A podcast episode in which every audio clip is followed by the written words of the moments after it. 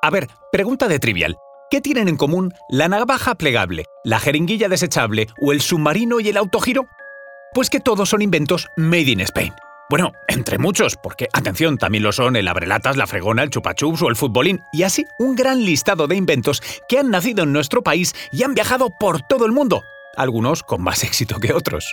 Rendimos homenaje a estos objetos a los que unimos algunos como la bota de vino, la fregona o el galeón, además del sacapuntas o la calculadora digital, objetos que forman parte de nuestro día a día y de los que debemos sentirnos muy orgullosos.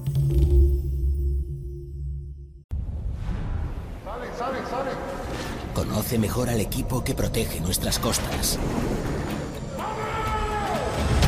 Alerta en el mar, el jueves a las 10 un nuevo episodio en National Geographic. Soy María José Rubio, historiadora y escritora. Y yo soy Luis Quevedo, divulgador científico. Y esto es Despierta tu curiosidad, un podcast diario sobre historias insólitas de National Geographic. Y recuerda, más curiosidades en el canal de National Geographic y en Disney Plus. Comencemos hablando del galeón. En el siglo XVI, Alberto Durero creaba el galeón, ese imponente buque de guerra cuyo diseño posteriormente copiarían las armadas de otros países. No era una embarcación particularmente rápida, pero su gran fiabilidad y la potencia de su artillería lo convirtieron en uno de los más temidos de los siete mares. Unos galeones a cuya tripulación le hubiera venido de perlas unas buenas botas de vino, para echarse un trago de vez en cuando.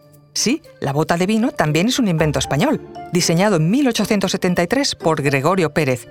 No solo se hizo popular con rapidez, sino que llegó a formar parte del equipo reglamentario de los soldados españoles que participaron en la Guerra de Cuba entre 1895 y 1898. Unos soldados a los que también les hubiera venido muy bien un abrelatas. Pero tuvieron que pasar cerca de 10 años para que otro español lo inventara, concretamente José Valle Armesto, en 1906, como curiosidad, no lo llamó abrelatas, sino explorador español. Pero vayamos a otro tipo de batallas. Por ejemplo, la de la limpieza. Y es que en esto también hemos estado a la vanguardia, sobre todo gracias a Manuel Jalón, quien en 1964 inventó la fregona. Durante años había sido un cubo de agua y un palo con un mocho. Comenzó a contar con un mecanismo para escurrir el agua del mocho en el cubo y así poder seguir fregando sin que el mocho chorreara por los cuatro costados. Su invento se propagó como la pólvora por todo el mundo, pero cosas de la vida, Manuel Jalón nunca cobró royalties por su invento. Y de la batalla de la limpieza nos vamos a la de la comida. ¿Quién no conoce la Mini Pimer? Esa licuadora que no puede faltar en ningún hogar. Pues su inventor también fue español.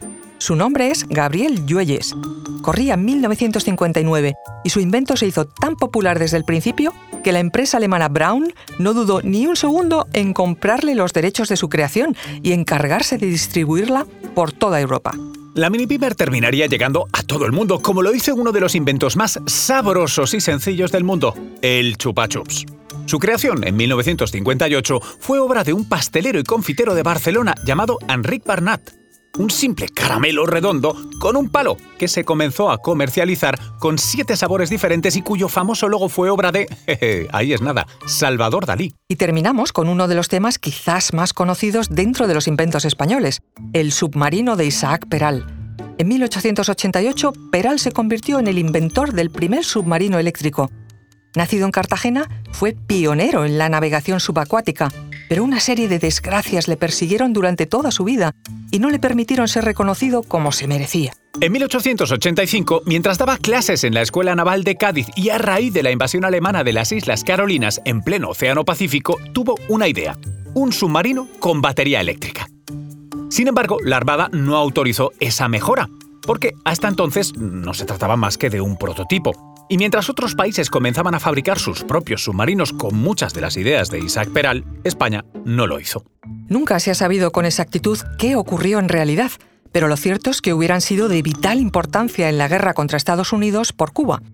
Como dijo el almirante estadounidense George Dewey, encargado de cercar Cuba y aniquilar a la Armada Española en 1898, si España hubiese tenido un solo submarino de los inventados por Peral, yo no hubiese podido sostener el bloqueo ni 24 horas. Pero vamos, como no había submarinos, pues España perdió muchas vidas, muchos barcos y además Cuba y Filipinas. Inexplicablemente Isaac Peral abandonó la armada por la puerta de atrás sin entender cómo su mayor invención y una de las mayores de la historia de la humanidad había sido opiada por su país.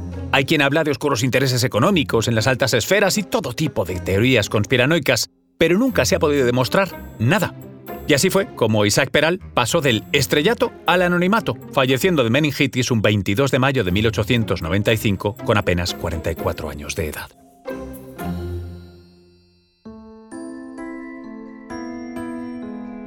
Recuerda que Despierta tu Curiosidad es un podcast diario sobre historias insólitas de National Geographic.